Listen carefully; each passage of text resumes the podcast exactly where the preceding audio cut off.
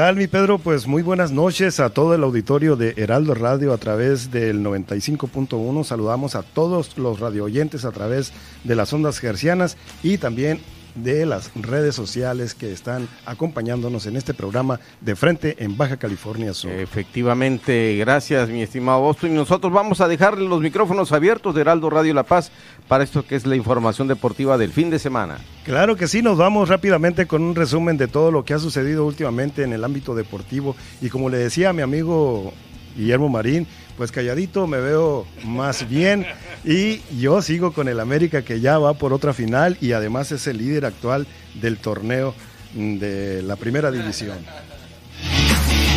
Y bien, Carlos Padilla, presidente del Comité Olímpico Mexicano, busca la reelección. El camino rumbo a París 2024 ya comenzó y aunque la dirigencia del Comité Olímpico Mexicano podría cambiar, Carlos Padilla, vigente presidente del Comité Olímpico Mexicano, aseguró que buscará estar al frente de un ciclo más luego de haber adquirido el mandato desde 2012 y ser reelegido en 2016.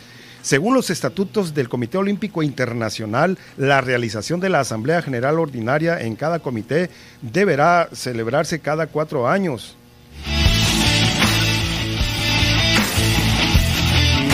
Además, debe celebrarse a no más de nueve meses después de la realización de unos Juegos Olímpicos de verano, es decir, debería de realizarse antes del 9 de mayo del 2022.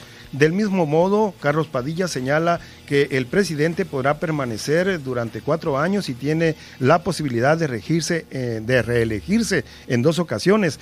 La convocatoria a una Asamblea General Ordinaria en la que se realiza la elección de la nueva dirigencia aún no es publicada, sin embargo, ya suenan algunos nombres que aspiran a la presidencia. Uno de ellos es el de la exclavadista María José Alcalá. Ante lo trascendido, Carlos Padilla Becerra dijo que solo eran rumores y lo citado es solamente para hacer ruido. La convocatoria aún no se publica. Yo lo que pretendo es terminar este ciclo olímpico de 2024, reelegirme en la última oportunidad que tengo, indicó. Asimismo, reiteró que su reelección sería bajo los estatutos que establece el Comité Olímpico Internacional, mismos que puntualmente señalan que cualquier elección está sujeta a la votación del Comité Ejecutivo y a la Asamblea General de Asociados. En el béisbol de la Gran Carpa, en esta semana, los pitchers sinaloenses José Urquidi de los Astros de Houston y Julio Urías de Los Ángeles Dodgers le dieron a toda la afición mexicana del Rey de los Deportes un gran motivo para celebrar precisamente la noche del 15 de septiembre, luego de conseguir triunfos en sus respectivas actuaciones. Urquidi de Mazatlán, Sinaloa, trabajó para seis entradas en las que permitió solo dos hits y una anotación, ponchando a seis rivales para guiar a los Astros al triunfo por pizarra de siete carreras a dos sobre los Rangers de Texas y de paso se agenció su séptimo triunfo de la temporada 2021. Por su parte, el de Culiacán, Urias, confirmó que está teniendo una extraordinaria campaña y logró conseguir su victoria número 18 después de una labor de cinco entradas en las que ponchó a cinco contrarios y aceptó solo tres imparables, luego de que los Dodgers vencieron cinco carreras a tres a Arizona. Y siguiendo con el tema del béisbol, los Toros de Tijuana son campeones de la Serie del Rey 2021.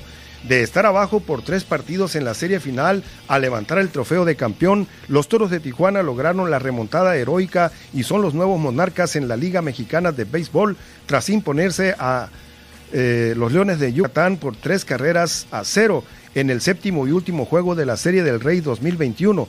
Quizá pocos lo imaginaron, pero los Toros hicieron historia al convertirse en apenas el segundo equipo que remonta un 0-3 en la serie de campeonato. Una carrera en la tercera baja con un jonrón de Peter O'Brien hizo estallar el estadio Chevron en la frontera, una anotación más en el quinto inning y en la fatídica séptima entrada cayó la tercera mm, anotación y en un error de los melenudos y con otras dos entradas de alarido los toros supieron contener el embate rival para que poco a poco eh, que poco a poco veían cómo dejaban escapar una ventaja que parecía definitiva y por fin llegó el out 27 en estadio Chevron y con él la Copa Zachila se quedó en Tijuana coronando a una novena que emuló lo hecho por los Charros de Jalisco en 1971 remontando un déficit de 0-3. Así que Tijuana, campeón de la Liga Mexicana de Béisbol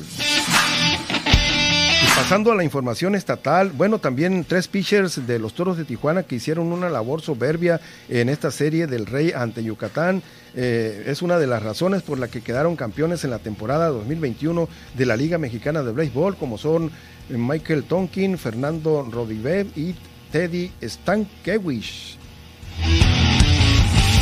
Y ahora sí, pasando a la información estatal, en esta capital del estado, mm, en La Paz, se está llevando a cabo el Campeonato Nacional de Softball categoría de segunda fuerza y en los resultados del primer día de actividades en la rama varonil, el estado de Guerrero se impuso por pizarra de 6-0 a su similar de Baja Sur Los Cabos. Baja California Magisterial 7 le ganó precisamente por 7-0 a Baja Sur La Paz. También en otro resultado, luego Baja California A doblegó por 8-0 a Baja California Sur La Paz, Baja California B le ganó por 7-0 a Baja Sur Los Cabos, en tanto que Baja California Sur eh, Baja California C pasó sobre Baja California Sur Hunter por pizarra de 10-0, eso en la rama varonil. Y en la rama femenil, Baja California Sur ganó por 14 a 7 a Baja California. Y mientras tanto, Guerrero se impuso por 3-1 a Baja Sur Mulegé. Baja California le ganó por 2-1 a Guerrero. Y Baja California Sur derrotó por, por 10-0 a Baja California Sur Mulegé. Previo a estos encuentros, que fue la primera jornada del día de ayer, se llevó a cabo la inauguración oficial del Torneo Nacional de Softball de Segunda Fuerza con el lanzamiento de la primera bola por conducto del profesor Gilberto Garciglia Higuera. Eh, nuevo director del Instituto Surcaliforniano del Deporte, quien estuvo en compañía de la diputada local de la décima sexta legislatura, eh, Mapi Moreno, quien participa como parte del cuerpo técnico del seleccionado sudcaliforniano. Y por otra parte, desde este día allá en San José del Cabo y en Cabo San Lucas se está desarrollando el Campeonato Estatal de Veteranos para mayores de 50 años jugadores nacidos entre el 72 y 1981. El campeonato denominado Rafael Valenzuela Osuna, que cuenta con el aval de la Federación Mexicana de Béisbol, desde luego el apoyo de la Asociación Estatal y el apoyo del Honorable Ayuntamiento de Los Cabos, que son los que organizan este evento estatal donde participarán siete novenas. En el grupo A eh, está Cabo San Lucas, Tiburones, eh, Comondú y Cabo San Lucas Indios, mientras que en el grupo B estarán San José del Cabo, La Paz con Congreso, Todos Santos y Loreto. Y ya para finalizar, eh, bueno, también tenemos el resultado de hoy en la tarde, nos acaba de llegar aquí a nuestra mesa de redacción, donde San José del Cabo se impuso en el primer partido de este campeonato estatal de veteranos por 12 carreras a 4 a Loreto, siendo el pitcher ganador José Romero León y el pitcher perdedor Carlos Gutiérrez. Por el equipo ganador, los mejores eh, a la hora de batear fueron Abelardo Espinosa de 4-4, Roberto Macías de 5-3 y por Loreto, Francisco Gutiérrez de 4-4 y Luis Adrián Vélez de 4-2.